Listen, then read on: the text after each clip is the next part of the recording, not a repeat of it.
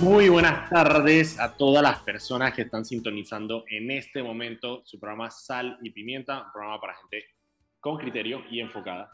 Y es enfocada porque estamos aquí, em, yo, Daniel Lopera, quien les habla, y lo que queda de Mauricio Valenzuela, que está, en este momento, está, en este momento, padeciendo, me encanta saber que quebrantos de salud. Quebrantos de salud, exacto. De salud. Eh, Recuerden que pueden seguirnos en arroba Foco Panamá, todas las redes sociales, Instagram, Twitter, Facebook y TikTok. Porque hace rato no subimos a TikTok, tenemos que ponernos a subir a TikTok. Y aparte pueden también seguir todas las noticias del día en focopanamá.com. Este programa y todos los que hacemos están disponibles en la página, en el, bueno, están en la página Radio Panamá, están en el canal de YouTube de Radio Panamá. Y están en Spotify. Y aparte están en Spotify. mañana puedes ver, escuchar este programa como un podcast el día de mañana en Spotify. Tenemos menciones. Adelante, Anet. El Metro de Panamá informa que de lunes a viernes el horario de operaciones inicia desde las 4 de la madrugada hasta las 11 de la noche. Los sábados de 5 de la mañana a 10 de la noche y los domingos y días feriados de 7 de la mañana a 10 de la noche de vuelta con los muchachos. Muchísimas gracias, Anet. ¿Tú ya te hiciste prueba de COVID? Ah. ¿Tú te hiciste prueba de COVID? ¿Por qué quieres saber? Ajá. Es que Marisa, porque yo la semana pasada, yo la semana pasada tuve síntomas de COVID y me hice una prueba de salí positiva. Em, digo, yo estoy vacunado, vaina, no sé qué, así que no me pasó nada. Pero Marisa, yo también, le dije, yo, le dije a mi hermano, le dije a mi hermanito, yo dije, no, si me hice una prueba y el hermano dije, man, ¿quién se hace prueba hoy en día? O sea, dije, ya todo el mundo está vacunado y vaina, ya nada más tú te aguantas tu vaina, te la mamas y ya, pues ya no pasa nada. Pues. Te quedas guardado y listo. Tú te guardas ahí en tu casa y vaina, pasa tu resfriado y ya se acabó y no te pasa nada. Y me puse a pensar, que sí es verdad, me da cuánta gente hay por ahí que simplemente dice, bueno, tengo COVID, pues ya no pasa nada, pues no, me quedo en mi casa y ya me quedo ahí y me la mamo. Ok, Mauricio, mira, hoy vamos a tener un buen programa porque tenemos a nuestro experto en alcaldicios. Hoy es día de Pinedo. Día de Pinedo. Luis Pino va a estar con nosotros. Lo invitamos porque estuvo en otro programa donde me gustó, estaba haciendo un análisis un poco del tema de lo que está pasando con el mercado del marisco, porque a veces pasan las vainas y uno como que no se acuerda pues, y se le olvida. Y el tema del mercado del marisco nosotros lo hemos cubierto bastante aquí en este programa. Y de la nada como que hay movimientos con el tema del mercado del marisco, pero como ya como que salió del radar y ya estamos ocupados en otras vainas, no le prestamos atención. Pero hay cosas pasando con el mercado del marisco. Y Luis Pinedo nos va a contar. Yo, sigo sin entender, es que literalmente ya han dado a la corte todo el mundo y que no puede ir y el alcalde sigue. Yo no, yo no entiendo. Eso te digo, yo tampoco entiendo. Y para eso invitamos a Luis Pinedo para que nos explique, porque yo tampoco lo entiendo. Pero, mientras tanto, vamos con alguna de las noticias del día de hoy. El día de hoy estuvo lento hasta hace como tres segundos. Em, ha habido varias cosas. Uno, el gobierno, así que es la noticia más importante del día, el gobierno nacional, ahorita, em, hizo una conferencia de prensa para anunciar que Nito Cortizo acogió, a mí me da risa porque ellos tienen una mesa técnica de medicamentos, que vaina, toda la vaina que hizo Gaby, y que vamos a pasar del no al CI, vaina, no sé qué, toda esa paja, que supuestamente es una mesa para ver el tema de desabastecimiento, desabastecimiento de medicamentos y alto precio de medicamentos. Pero la dinámica en la que funciona la mesa y la que ha funcionado las recomendaciones es que ellos se reúnen le hacen recomendaciones al presidente y el presidente las acoge y ellos están muy felices de que el presidente acoja sus eh, recomendaciones. Todo se hace obviamente al público. Ese día celebran.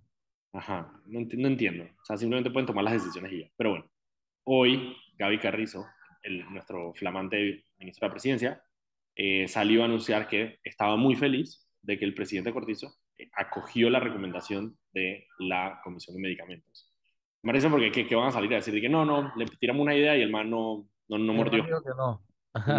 o sea, que había cogido la idea de van a congelar, congelar la palabra, porque va a congelar el precio de 170 medicamentos, el precio de venta al consumidor de 170 medicamentos. ¿Cómo, cómo se va a dar este congelamiento? ¿Va a ser un congelamiento más a subsidio o cómo? Mi primera pregunta, mi primera pregunta eh, siempre es ajá, ¿cuál es el mecanismo legal? Porque aparte ya hemos visto que el gobierno nacional a veces anuncia cosas y después no sabe cuál es el mecanismo legal para poder implementarlas. Entonces mi primera, mi primera pregunta fue, ¿cuál va a ser el mecanismo legal? Gaby Carrizo dijo que se van a amparar en la ley en el artículo 106 de la Ley 1 de Medicamentos, que es la ley que rige precisamente el tema de medicamentos en Panamá. Y voy a leer aquí lo que dice la ley. Em, dice, es una ley del 2001 que dice, en cualquier momento posterior a los dos años indicados en el artículo 102, no sé qué dice el artículo 102, tengo que entrar a revisar, excepcionalmente el órgano ejecutivo podrá poner precios de referencia topes a los medicamentos, a fin de preservar el interés superior del consumidor en circunstancias en que el comportamiento de los precios en el mercado nacional no guarde relación con los precios de dichos productos o sus similares a nivel internacional.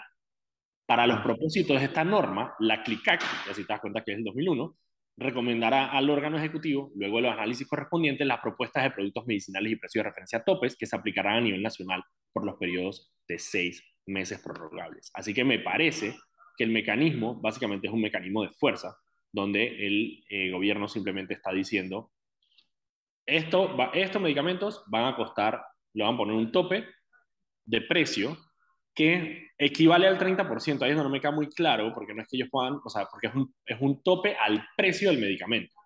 Entonces ellos no pueden salir de que, o sea, cada medicamento tiene un precio diferente. Por lo tanto, yo simplemente asumo que el tema del 30% es más un tema de marketing y le están bajando alrededor del 30% eh, y están poniendo esos topes a todos los, los medicamentos. Esto va a empezar a regir a partir del 15 de agosto. Todavía no sabemos eso va a ser en todas las clínicas, en todas las farmacias privadas.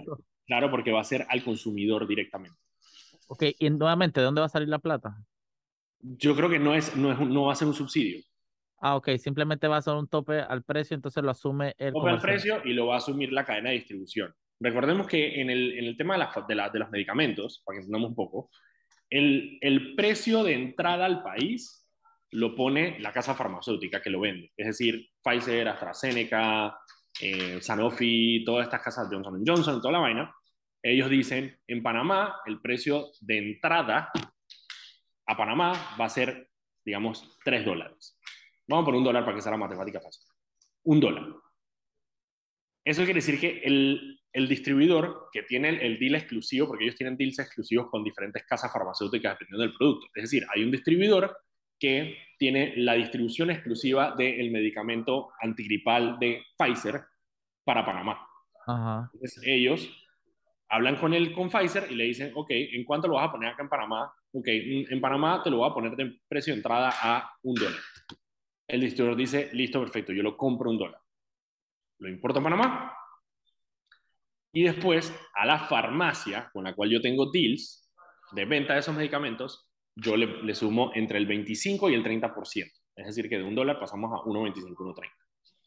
Ajá. Y de ahí la farmacia le pone entre otro 25 y otro 30% sobre el valor. Estamos hablando de 1,70 a 1,80. Eso es lo que pasaría. Entonces, ahora el gobierno simplemente dijo, este medicamento que está a 1,80 va a estar en 1,30 ustedes verán qué hacen en la cadena de distribución. Entonces, imagino que la farmacia llegará donde el distribuidor y le dirá, mira, como tengo este precio, ¿cómo vamos a hacer? Véndemelo más barato.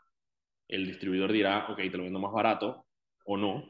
Y de ahí a la casa farmacéutica, el distribuidor mira a ver qué hace, porque no, no creo que sea fácil negociar con Pfizer. Dije, hey, em, el gobierno de Panamá me puso un cap, Pfizer dije, no me importa. Y que ese no hay problema, joven. Ese, es un problema. Ese, tema siempre es más complejo, ¿no? Y por eso a mí me molesta cuando lo hacen tan básico, pero hay un, hay un tema que las mismas farmacéuticas, obviamente un mercado como Panamá es mucho más chico que un mercado como Colombia, entonces no la venden al mismo precio. O que un mercado como España no la, no la venden al mismo precio. Para mí la maleantería está en la casa farmacéutica y no hay forma. Nosotros hemos tratado de averiguar los precios que venden y no nos dicen, no hay, no hay forma. Secreto de Estado. Literal es secreto de Estado. Eh, sí, no hemos podido averiguar cuáles son los precios eh, de, los medicamentos, no sabemos a cuánto lo venden las casas farmacéuticas y parte de lo que nos han expresado varios de los distribuidores es que, digo, como son negocios de distribución exclusiva, que eso es lo que te da, digamos, la ventaja competitiva entre, otro, entre distribuidor y distribuidor, eh, es tener esa, exclusividad del producto, es decir, yo soy el único que puede vender este producto en Panamá, eso es, digamos, este es el gancho que tiene la casa farmacéutica con el distribuidor es el, la, la, distribución exclusiva. Si no mucho, te la quito. O si vendes por debajo de lo que yo creo que vendas, o si no estás vendiendo suficiente, te la quito. Eh, entonces, los distribuidores están de alguna manera sugestionados a eso. Eh, Así que bueno, hay que ver, hay que ver en qué va a terminar eso. No sabemos, uno, no sabemos cuáles son los medicamentos, los 170 medicamentos que, que van a regir, eh, a los que le va a regir este 30%. Me parece que es un paso en la dirección correcta, eh, obviamente por parte del Ejecutivo. Me parece que no es una decisión que pueda ser sostenible, porque al final de cuentas digo, ¿cuánto puedes durar tú? Em, ellos, la medida es por seis meses prorrogables, eh, pero sigue siendo una medida temporal, o sea, al final de cuentas sí. Y eso es lo que no tiene sentido, que la sigan haciendo temporal, porque al final... claro, lo que, lo que puede pasar, y ahí es donde salió la gente a decir que las distribuidoras están amenazando al gobierno. No, simplemente que la distribuidora, si, digamos, le, suben, le ponen el CAP ese del 15%, del 30%. La distribuidora va, hace su matemática y dice, ok, si yo logro que la casa farmacéutica me baje 10 centavos, eh, puedo eh, eh, seguir operando. Pero si la casa farmacéutica te dice, no, no te puedo bajar el precio, y el 30% me representa mi pérdida, entonces simplemente no traigo ese medicamento y me enfoco en otro medicamento que no tiene el precio regulado.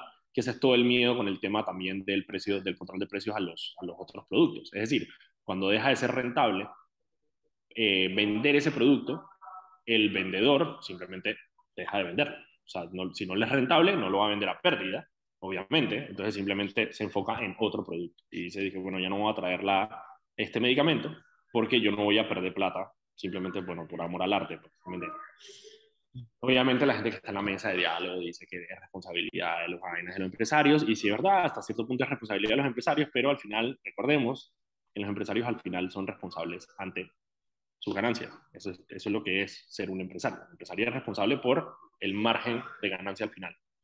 Em, no es una visión con la que yo concuerdo, yo creo que los empresarios tienen una visión social que tienen que cumplir, pero en modelos prácticos así funciona la vida. Eh, ok, esa es la noticia sobre el tema de los medicamentos. De nuevo, no sabemos cuáles son los medicamentos, estaremos pendientes para saber cuáles son los medicamentos que van a tener. Son 170 medicamentos. ¿Es buco medicamento?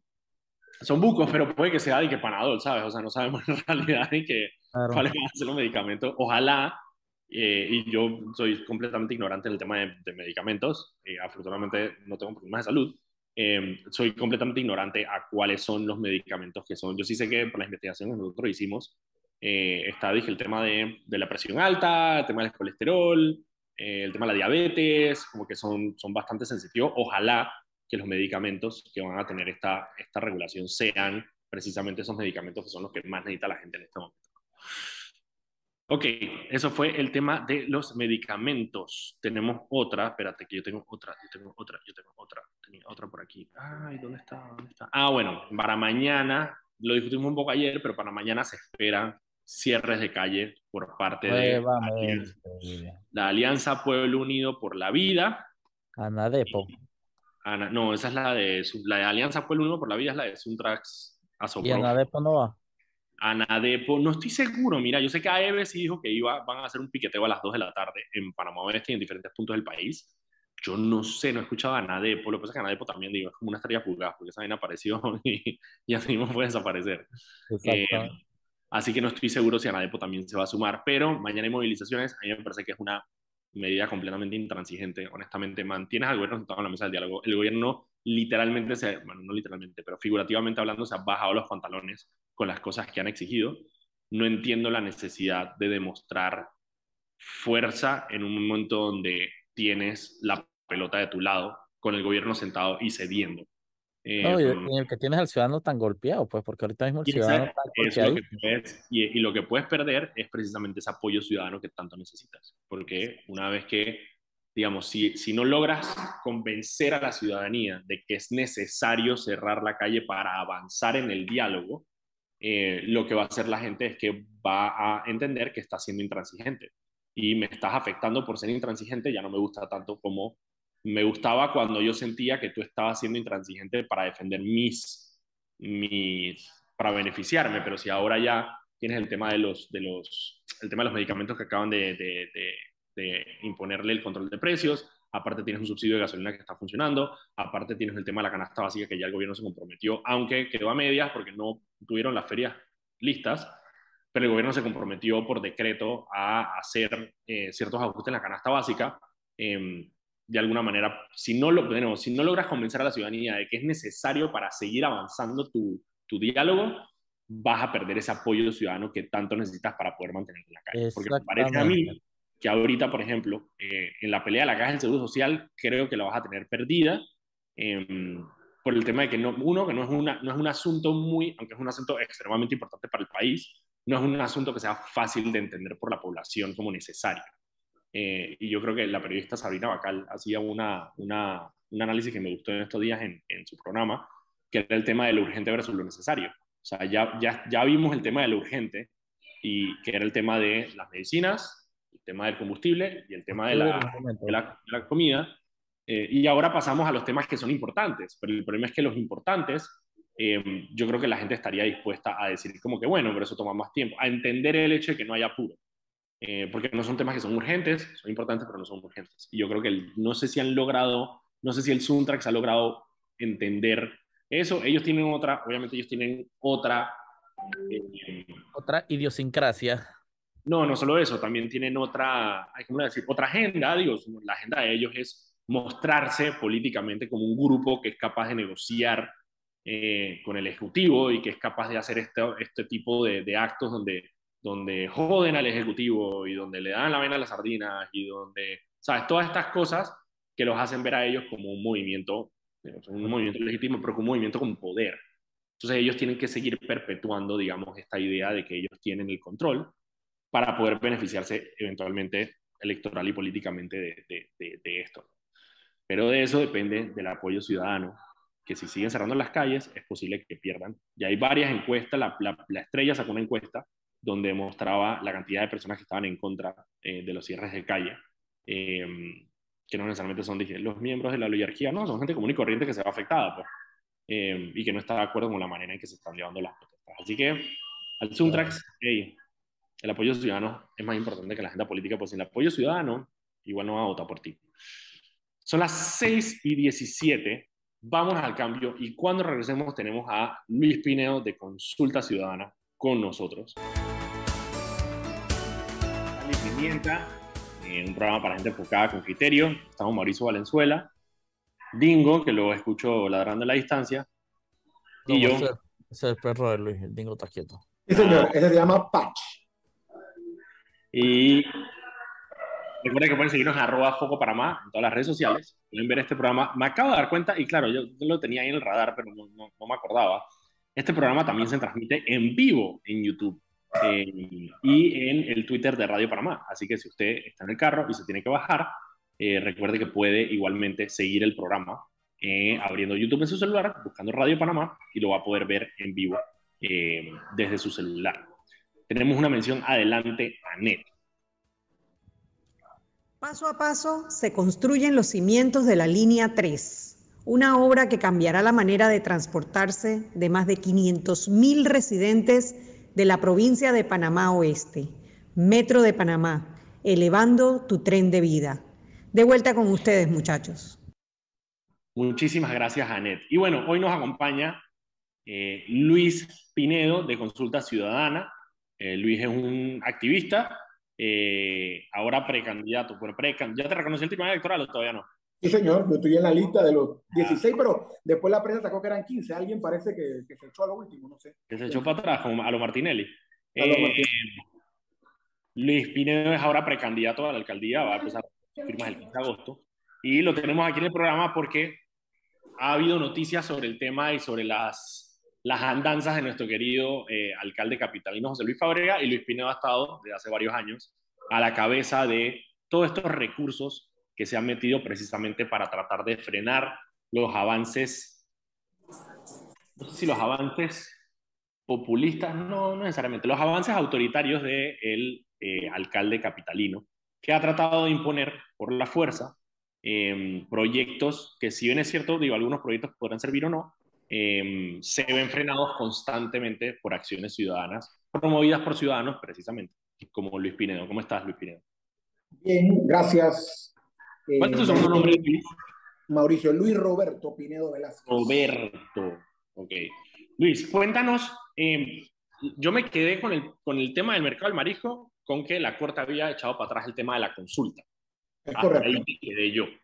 Bueno, no la consulta, él había echado para atrás el mercado del marisco por incumplir con la consulta. Ok, ajá, ok, ajá. Pero como, como es siempre en la justicia, la alcaldía tiene derecho a una apelación y emitieron su apelación. Ok. Y la apelación no ha sido resuelta todavía. La apelación no ha sido resuelta todavía y lo que hicimos ayer, que salió en todos los, en todos los medios, y gracias por la invitación hoy, fue que nos acercamos a donde la magistrada Janet Torres en el Tribunal Superior, superior perdón, a entregarle una comunicación para pedirle como ciudadanía cuál es el fallo que va a dar. No porque queremos interferir en la justicia, sino porque este señor simplemente está avanzando como si la justicia no existiera. El alcalde sigue adelante como si no existiera un fallo y nosotros estamos preocupados y decimos, hey, pero entonces, vamos a terminar, lo vamos a fallar, lo vamos a dejar que lo haga, pero díganos algo, ¿no? Ya, claro, sí, Fabrega simplemente está diciendo de que, bueno, me vale bestia y voy a hacer mi vaina mientras tanto y después entonces si falla en contra mía, miramos qué hacemos. Y que, ojo, ojo, ese es el problema real. Tú comentabas sobre, es que las imposiciones, es que las imposiciones, el problema no es la obra, el problema es la forma. Claro.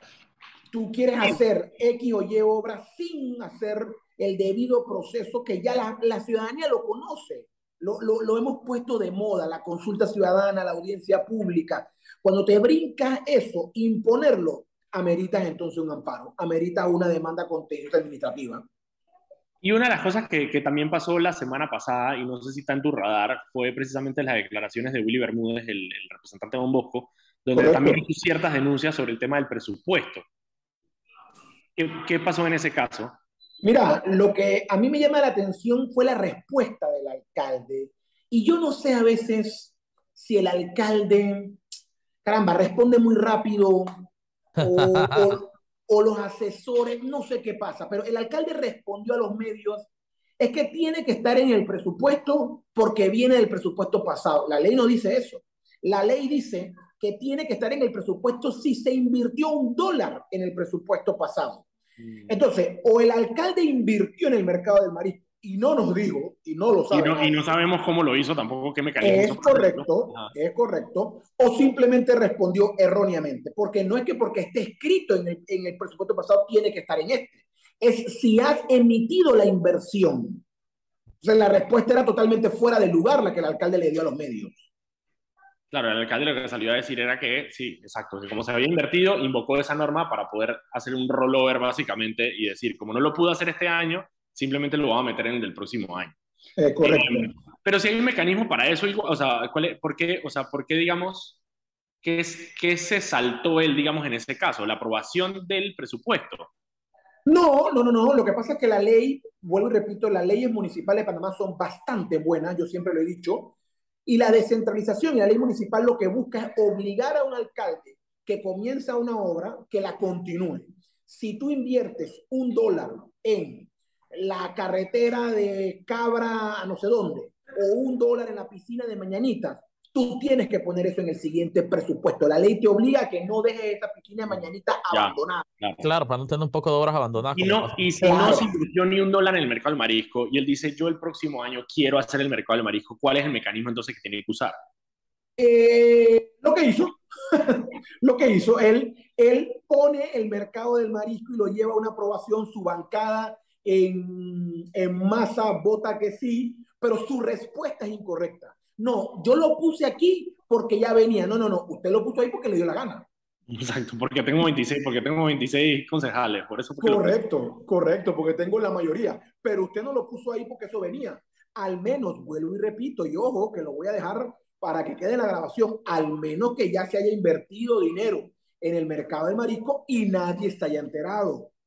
Claro, y que sí, y por eso te digo, pero, pero digamos, no tiene ningún mecanismo legal para haber invertido ese dinero. No, no, para nada. Y, y, menos con un... A ver, él dice otra vez en los medios, pero es que eso no, no fue que respondió, eso no es que yo insista, es que forma parte de, una, de un proyecto. Me pregunto ahora en qué terreno, si la Corte Suprema le quitó el terreno. Sí, él donde, no sé dónde pretende él, no sé dónde pretende. Cuéntanos un poco más ese del tema, del tema del terreno, que también eso fue otra cosa que, que, que pasó de la consulta para acá.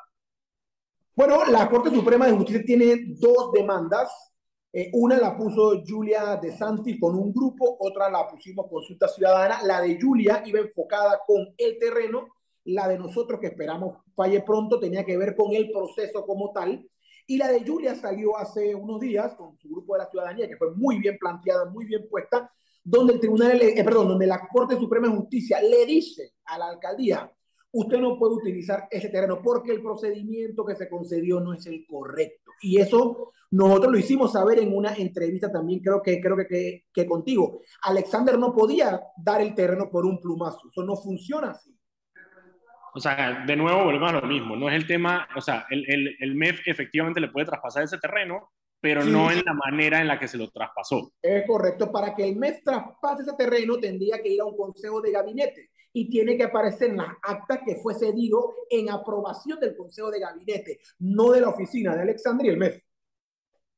O sea, Fábrega simplemente está enredado en las patas, básicamente, donde el man simplemente eh, no, no, ha, no ha podido, porque por más que tiene, digo, Fábrega tiene todos los votos para poder hacer básicamente lo que le dé la gana. Es correcto. El tema no es, el tema no es de, de, poder político, es simplemente que, bueno, tiene sus asesores chambones allá adentro que simplemente no le han dicho cuáles son los mecanismos correctos que tiene que utilizar para poder lograr sus fines. Son las seis y media de la tarde. Vámonos un cambio y cuando regresemos seguimos hablando un poco con Luis Pinedo y en el último bloque entonces tocamos otras noticias que tenemos en el tintero. Estamos de vuelta en su programa Sal y Pimienta, un programa para gente enfocada con criterio. Recuerden que seguirnos en arroba Foco Panamá y ver las noticias del día de hoy en focopanamá.com. Eh, tenemos menciones a esta hora. Adelante, Anet. El Metro de Panamá recuerda a los usuarios no bajar la guardia y usar adecuadamente la mascarilla durante su viaje. Viaja seguro, cumple las normas. Seguimos, muchachos. Muchísimas gracias, Anet. Recuerda usar su mascarilla en el metro. Estamos aquí conversando con Luis Pinedo de Consulta Ciudadana que nos está dando un pasón por los problemas alcaldicios a los que se está enfrentando nuestro flamante eh, alcalde José Luis Fábrega. eh, saliendo un poco entonces del tema de la alcaldía, me gustaría saber sobre cómo, sobre el tema de, de recolección de firmas. Eh, hay, hay, a ver, el 15 de agosto empieza la recolección de firmas. Eh, te quería dar esta oportunidad para que le explique a las personas un poco Gracias. cómo pueden hacer para firmar, porque yo creo que todavía hay, digo, hay gente que experimentó eso la vez pasada con libros, ahora es diferente. Pero ahora cambia. También, ahora cambia y yo creo que hay una responsabilidad que, bueno, el tribunal está tomando en su parte, los medios tendremos nuestra parte y los candidatos también tienen su parte de instruir a las personas sobre, sobre cómo es este nuevo proceso y a qué enfrentarse. Cuéntanos un poco. Cómo... Sí, gracias por la oportunidad. Y, y, y eso es, es, clave, ¿no? Entender que el 15 de agosto a las 12 del mediodía, es decir, el lunes, inicia el proceso de recolección de firmas, 1.600 ciudadanos, eh, algunos no independientes, haciéndose los vivos, y otros sí independientes, buscando el, el espacio eh, saldremos a buscar firmas. Lo primero que quiero pedirle a Dios es que no colapse el sistema el 15 de agosto a las 12 del mediodía. Ah, difícil. Eso es lo primero que quiero pedir. Ahora, ¿cómo se firma? Bueno, la forma más sencilla es tribunalcontigo.com, así como suena, tribunalcontigo.com, ese es un link. Yo te lo mando, Daniel, tú lo abres en tu celular con tu cédula en mano, tú buscas firmar por la libre postulación, tú dices Alcaldía de Panamá, Luis Pinedo, se te abre una llamada telefónica y él te va a preguntar lo que tú ya marcaste. Usted marcó que quiere apoyar a Luis Pinedo para la alcaldía de Panamá, así como no, ¿cuál es su cédula? Tal, su nombre, tal, perfecto. Deme su correo y te manda tu comprobante de que tú le has firmado a Luis Pinedo para la alcaldía de Panamá. Ese es el método uno. Ese no necesita ningún activista ni nadie. Te yo te mando el link. La gente, lo, los true believers, los, la gente que sabe quién es Luis Pinedo y dice, voy por él, voy a firmar acá, me meto a tribunal contigo y hago mi firma. Es correcto. El otro método es el app. Entonces, eh, la campaña de Luis Pinedo va con sus activistas al barrio donde está Daniel y Mauricio, converso contigo, te convenzo, tú dices, ajo, yo te voy a firmar, ok, tú me vas a firmar. Yo saco un celular que está programado con un app que cuesta 36 dólares cada celular para cada candidato de libre postulación y yo con ese app lo hago un poquito más rápido que con tribunalcontigo.com. Te pongo al frente, hace una medición biométrica, dice, tienes al frente a Daniel Lopera, sí, ok, perfecto. Eh, ya ese celular está programado para la firma de Luis Pinedo, ahí no te va a preguntar nada, simplemente tú lees una cosa que dice, Yo, Daniel Lopera, le doy mi firma a Luis Pinedo para alcalde de Panamá. Listo. Enseguida te manda al mismo correo tu comprobante. Ese es el segundo método. El tercer método son los kioscos, estos que están en las estaciones del metro. Muy parecido al primer método, tú pones tu huella digital y él te va a decir, y tú dices, ah, aquí ve, Alcaldía de Panamá, Luis Pinedo, ese es bien rápido. Ese, en menos de un minuto tú le firmaste a Luis Pinedo para la alcaldía de, de, Panamá. ¿Y ese, ¿Y ese también es con, con, con, reconocimiento biométrico o es con... No, con huella digital. Ese ah, con huella, digital. huella digital. Ah. Sí, ese con huella digital y es súper rápido. Ese también es súper rápido. Pones tu huella. Ah, por, por ahí ha habido algunas, algunas quejas, por llamar alguna forma, de que no te reconoce el dedo. Prueben los 10 dedos. Porque a veces somos nosotros, los ciudadanos, los que se nos olvidó qué dedo pusimos en la cédula. Chuchi. ¿Tú crees que yo me acuerdo qué dedo puse en mi cédula? Por eso, nadie se acuerda. Tú pruebas los dedos y llegas al kiosco. Y el cuarto método es apersonarte al tribunal electoral y ahí va a haber abajo unos puestos y tú firmas ahí también digitalmente, pero con la persona al frente. ¿Usted a quién le va a firmar? A Luis Pinedo la alcaldía. Perfecto, pipa, y te entregan tu hoja de que le firmaste a Luis Pinedo la alcaldía de Panamá. Hay un quinto método, pero tiene que estar comprobado que no hay acceso a Internet. Eso le va a ayudar mucho a los candidatos de Veraguas, por ejemplo, en áreas donde no hay Internet, Chiriquí, Bocas del Toro. Donde no hay Internet, el tribunal te pone un personal y un libro. Tienes que pagar algunos costos del tribunal electoral de ese día de servicio, pero tienes un libro físico como era en las elecciones pasadas y le puedes firmar a ese candidato. Ese personal del tribunal se lleva el libro consigo y registra las firmas de una vez. Esos son los cinco métodos que existen. ¿No, crees, que hay una desventaja entre los que tienen los recursos para tanto las aplicaciones, etcétera, contra los que no? Sí, la hay, sin duda alguna. Eh, la democracia no siempre es justa eh, yo le decía a algunos compañeros independientes que, que, tienen una lucha, que tienen mi, mi, apoyo, lo puedo decir con nombre propio, Freddy Pitti, Sandra Corsa, que inclusive está en el mismo puesto que yo, están encabezando una lucha que me parece justa para que quiten esas cosas, pero también yo le decía a los, a, a los colegas, hagamos la lucha, pero no podemos llorar en las esquinas. Esto, el, el, lunes arranca y vamos a tener que jugar con las reglas que nos han puesto. Hacer un trabajo. Claro, y yo espero que en el futuro comience a mejorar. Alguien dice que eso no va a ocurrir porque en el Tribunal Electoral hay ciertas cosas que no dejan que, esa, que eso ocurra, ¿no? no Esta no es la entrevista para eso. Está bien. Y una, una, pregunta, porque una de las dudas que me quedan con las personas que están aspirando a la alcaldía de Panamá es que la alcaldía de Panamá de alguna manera es como una presidencia chiquita en el sentido de que tienes un consejo que funciona de alguna manera como una asamblea nacional. Tu esperanza obviamente, el mejor escenario para Luis Pinedo siendo alcalde es obviamente tener a buenos representantes de corregimiento que sean parte del consejo. Pero puede que no sea la realidad de la misma manera que un presidente puede llegar a la, puede llegar a la presidencia con una asamblea como la que tenemos actualmente. Exacto. ¿Cuál es, cómo tú ves tu rol como, como alcalde en ese momento cuando tienes una, un consejo municipal que probablemente no sea, eh, no sea el mejor que podrías esperar? Primero, demos por hecho que cuando seamos alcalde, el Consejo Municipal lo más seguro va a ser un Consejo Municipal en contra. Eso, eso es casi una realidad. Dicho esto, la ley permite, y aquí es donde muchos representantes van a hacer lo que sea para que no lleguemos a la alcaldía, porque lo voy a decir hoy en sal y pimienta. Lo he dicho a ciudadanos en conversación, hoy lo digo públicamente. La ley permite utilizar el presupuesto anterior si un consejo municipal no te aprueba el presupuesto. Dicho esto, ¿cómo se hace un presupuesto? Como nunca se ha hecho en esta ciudad. Realizas las diversas consultas ciudadanas y este servidor va a proponer que sean híbridas, tecnológicas y en cada esquina como son ahora. Después de las consultas ciudadanas, votas en las comunidades con audiencia pública proponemos hoy en Sal y Pimienta que también sea de forma híbrida, con un app de la alcaldía y en las esquinas de los, de los barrios.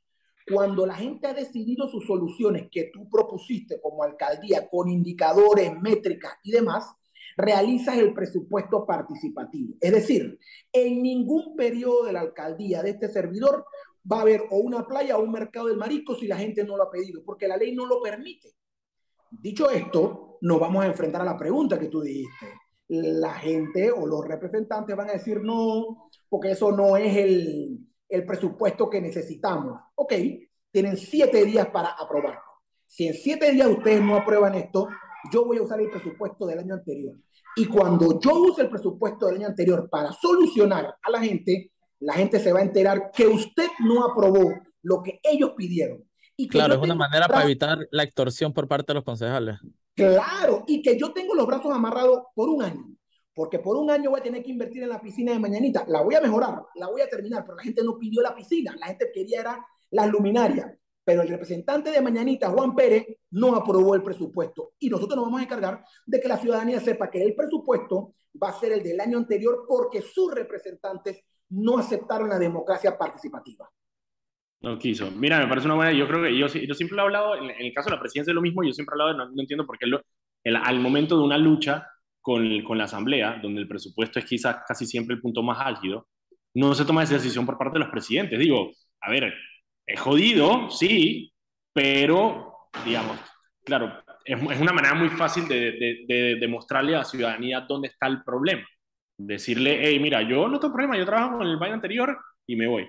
Una de las preguntas que, que, que, que, me quedó ahorita que dijiste eso, lo de las luminarias, lo de las piscinas de mañanitas, es cuál es tu, cuál es tu planteamiento sobre eso. O sea, el, el hecho de, de, que probablemente, digo, Fábrica ha hecho muy pocos proyectos, pero es muy probable que varios de los proyectos que logre empezar a hacer Fábrica no vayan a ser terminados antes de que él se termine, de que él se vaya. Y en el caso de que llegue un nuevo alcalde, tendrá que arrastrar de alguna manera esos proyectos que fueron tan criticados en su momento. Es decir, ¿Qué pasa si el día de mañana se aprueba el mercado del marisco de sus dos, tú llegas y está el mercado del marisco a la mitad y te toca terminar el mercado del marisco? La respuesta es muy sencilla y quizás no le gusta a mucha gente. Hay que hacerlo. La plata ciudadana se respeta. Ahora, tú tienes la potestad como alcaldía de mejorar el proyecto. Si el mercado del marisco, que es un muy buen ejemplo, Fábrega lograra salir con las suyas y antes de terminar lo comienza a construir, tenemos la potestad como alcaldía de mejorar el proyecto en un 200%. Primero, no, no tiene por qué costar 46 millones, puede costar medio millón y puede ser un puesto que se llame Mercado del Marisco sin robarle todo el espacio público y yo termine un puesto donde hay un vendedor de turismo que le dice a la gente, mire, el Mercado del Marisco queda allá, ¿ve? a 500 metros, vaya allá, allá. allá. O sea, la potestad está, la obligación es terminarlo, pero no hay que terminar nada que esté mal hecho. Se termina por cumplir la ley ahorrándole dinero a esta ciudad. Hay otros ejemplos que están mucho más avanzados. Vía Argentina, Calle Uruguay. Yo estoy como en tres chats de, de Vía Argentina y la gente se me dice, por favor, ponlo en tu plan de gestión. Vía Argentina tiene, hay que darle mantenimiento. Terminalo. Yo, sí, yo no voy a hablar de, de malo bien hecho, no, eso no es el caso pero hay que darle mantenimiento y eso es responsabilidad de un alcalde. Si me caen bien o mal los arnulfistas, si me caen bien o mal los PRD, no es potestad mía. Mi potestad como alcalde es cuidar el dinero del contribuyente. Me parece excelente. Oye, muchísimas gracias, Luis Pinedo, por estar acá con nosotros. Ya Luis Pinedo es casi un regular en el programa y seguramente lo seguiremos. A, si Fábrega sigue dando de qué hablar, seguramente Luis Pinedo seguirá viniendo. Exacto. Gracias, gracias a ustedes. Así lo más probable es que siga viniendo a este programa. Vámonos al cambio. Cuando regresamos, tenemos más noticias del día de hoy.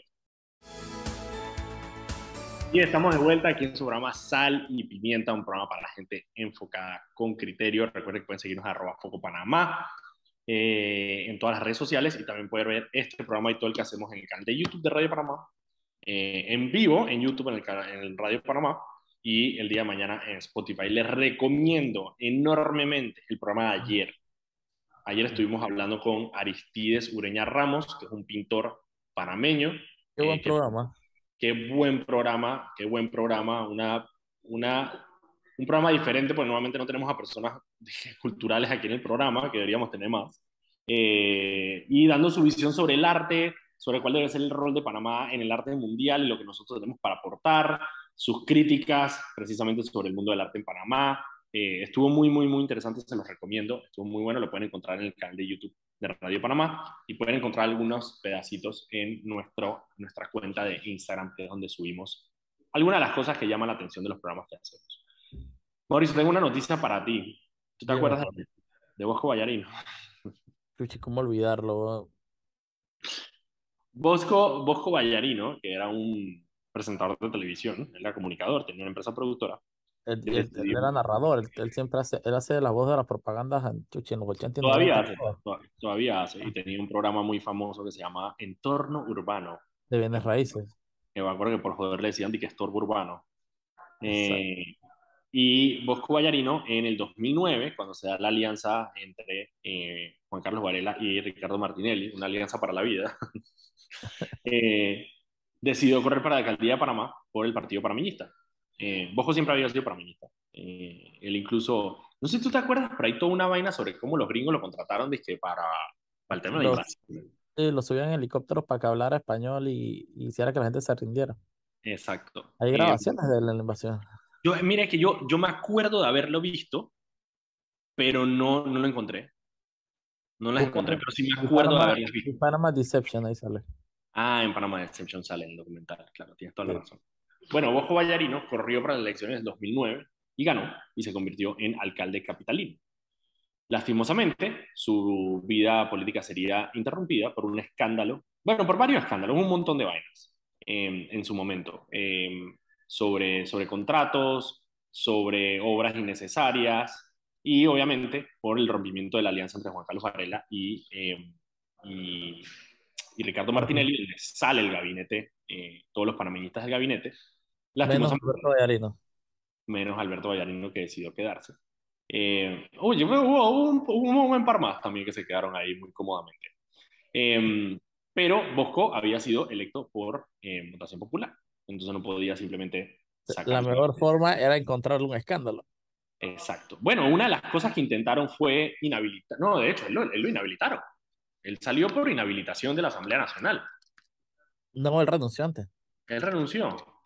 Creo que sí. Él renunció. hicieron, él le armaron un proceso en la Asamblea Nacional por el tema de la, no, de la doble eh, nacionalidad. Nacionalidad. No, pero él lo sacaron por el cuento del, de la coima de Ventura Nogueira. Pero mira que, es que, pero escucha, es que esa es parte de lo que, ok, Bosco Vallarino ahora mismo va a ir a juicio por corrupción 10 años después, por algo que pasó en el 2010, que fue eh, una, eh, supuesto, una supuesta coima que le habría pagado el empresario Ventura Nogueira, que era un empresario brasilero que también estuvo metido en otros escándalos como el del, el del terreno del florista, donde se compraron unas tierras, del, se adquirieron unas tierras del Estado eh, de manera gratuita para después venderla. Él, él estaba metido en un poco de vainas. Y una de esas era que supuestamente le habría pagado a Bosco Vallarino 6 mil dólares. 6 mil dólares, ¿ok, Mauricio? 6 Era mil dólares. de que- Nada, o sea, ahora, hoy en día es decir que nada, o sea, después de ver lo que manejan los diputados, 6 mil dólares es decir que cualquier vaina. Pero le habría pagado 6 mil dólares para eh, la adjudicación de un contrato para la construcción de unos estacionamientos en, en frente a la alcaldía. Y el tema fue captado en video, pero mira que ahora que estuve revisando para la nota, ese video salió a la luz en el 2015, no salió en el 2010. Entonces, lo que recuerdo, sí, estuve revisando y yo dije, porque yo también pensaba lo mismo que tú. Yo dije, claro, él salió por el video, pero no, el video salió en el 2015, cuando él ya no era alcalde. Entonces no me acuerdo, yo me acuerdo que le hicieron el juicio en la Asamblea Nacional por el tema de la doble nacionalidad, pero al final no sé si lo sacaron por eso. Ellos trataron de rescatarlo de mil maneras, eh, la, la, su alcaldía fue un desastre, tuvo de asesora a José Blandón, que en ese momento era diputado, que se ofreció a ayudarlo, no funcionó, eh, porque bueno, también quién ayudaba a quién, eh, y eh, al final Guayarino termina renunciando y en su lugar queda Roxana Méndez, que sí era parte del CD, eh, como alcaldesa de la ciudad. Bueno, 10 años después, 12. 12 años después, eso fue en el 2010, Bosco Vallarino por fin va a enfrentar la justicia. Y obviamente en ese caso, o sea, hay un video, literal, ustedes pueden entrar a YouTube, busquen Bosco Vallarino, Ventura Nogueira, y van a ver un video de, la, de, la, de cómo al man le pasaba un sobre con plata. O sea, la manera más burda del mundo, la prueba más lógica del mundo. Creo que él incluso lo admitió en televisión. O sea, fue una Incluso así, tuvimos que esperar 12 años para que llegáramos a un juicio. Y ojo, un juicio donde el empresario, Ventura Nogueira, ya no va a ir al juicio porque en su caso, en su delito, ya prescribió, o sea, ya pasó demasiado tiempo como para llevarlo ante la justicia. Así ¿Y que ni está en Panamá? Él ni siquiera está en Panamá, está en, bueno, supuestamente está en Dominicana hasta hace poco. En Berlín. Ah, en Berlín. Sí. Y, pero sin embargo, Bosco Vallarino sí va a enfrentar a la justicia por este caso. Igual otras cinco personas también van a enfrentar a la justicia eh, por el caso este del, de los estacionamientos. Pero solamente para, para, demostrarles un poco, cuando la gente se queja, obviamente, la justicia en Panamá, eh, el hecho de tener que esperar 12 años para enjuiciar a una persona como Bosco, donde literalmente, de nuevo, hay un video del man recibiendo un pago del empresario. O sea, es que la prueba más, idónea imposible. No es que me contaron, fue que no, no, no. Hay un video del man dando coima. Y aún así, tuvimos que esperar 12 años para que la justicia llegara. Y esas son las ridiculeces que hay en nuestro país, que honestamente a mí me hierve la sangre. Y antes de irme tenía otra noticia, mira que tú quieras comentar sobre eso, tengo otra noticia. No, vete a la noticia, que estoy en 3,5. Está en 3,5. Hay otra noticia y es que Bernardino González, que es un diputado panameñista de Agua Dulce. ¿Ah? Era sede antes. Era, era sede. Era, era diputado Parlacén. Ah. Él, bueno, él de hecho no se ganó la cruz, se la ganó Jorge Herrera, que era su principal, era suplente pero Jorge Herrera, el diputado, prefirió asumir la alcaldía de Aguadulce, que también se la ganó. Em, así que Bernardino González quedó en la Asamblea Nacional. Eh, Quién sabe cuál, la, tengo entendido que la relación de él con el principal no es muy buena. Eh, Bernardino metió en la Asamblea Nacional un proyecto. ¿Te acuerdas del Yanni Velazo? Claro. Eh, metió un proyecto igualito, donde básicamente lo que hace es blindar a los diputados de cualquier tipo de acción sobre las, tanto las opiniones como los votos que emitan durante, eh, mientras estén en la Asamblea Nacional. Recordemos que en marzo hubo un suceso parecido donde un diputado PRD introdujo una modificación en la Comisión de Gobierno durante la discusión del Código Electoral Em, precisamente para hacer exactamente lo mismo, y eso fue para blindar obviamente a Yanivel y los 15 diputados que estaban siendo expulsados del cambio democrático. Eh, en ese momento el voto, la, ese proyecto logró salir de la Comisión de Gobierno con el voto de incluso el diputado independiente Juan Diego Vázquez, que después votó en contra, como toda la bancada independiente del proyecto. Em, y eh, en este caso, Bernardino González simplemente reintroduce exactamente lo mismo, que es proteger a los diputados de que eh, no puedan ser, eh, no puedan tener consecuencias legales ni por lo que dicen ni por cómo votan en la Asamblea Nacional.